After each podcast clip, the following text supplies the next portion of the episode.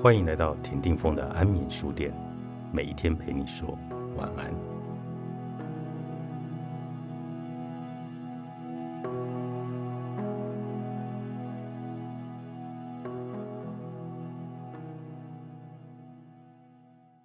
当你可以选择正面，你努力忽视的负面将找机会反扑你。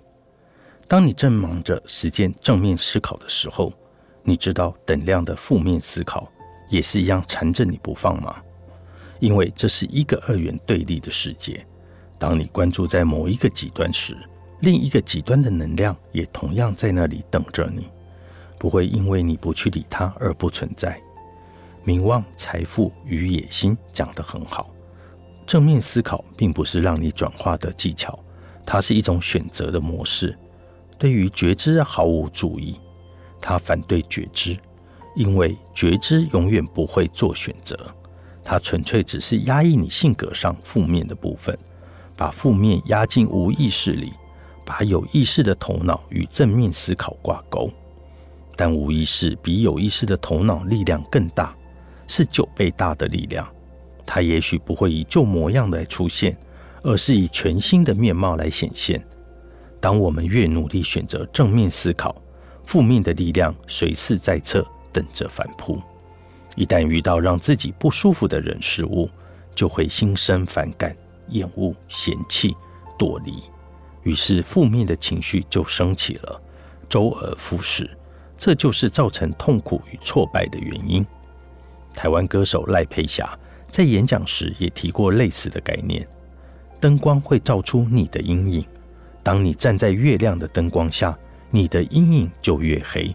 也就是说，当你越成名，你的阴影就越明显。如果你压抑了，你就会更痛苦。秘密说，当你刻意把焦点放在你想要的事物上，开始散发出美好的感觉时，吸引力法则就会予以回应。当你选择了想要的事物，自然在同个层次上。就会有不想要的事物，如背后灵，如影随形的离不开你的创造范围。因为正负乃一体两面，再加上你开始散发出美好的感觉时，相当你开始发起了一个正在向上的情绪波。当它是波，它就一定有起有伏的开始运行。一旦能量波下行，你就开始沮丧不快乐，这挡都挡不住。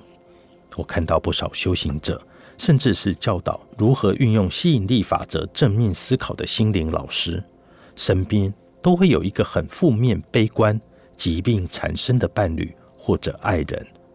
他们的正面思考丝毫改变不了伴侣，但爱情让他们离不开这些伴侣。这正是因为我们在二元性的地球，有光的地方就一定有黑影。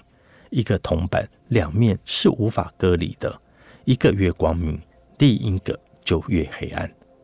当他们越努力的只选择正面，对等的负面就会直接进入他的家门，躺在他的枕边，躲都躲不掉。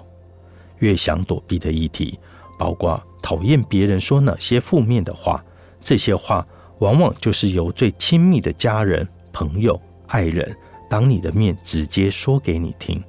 你无法把他们列为封锁的黑名单，或者是绝交，更不可能断绝亲人的关系。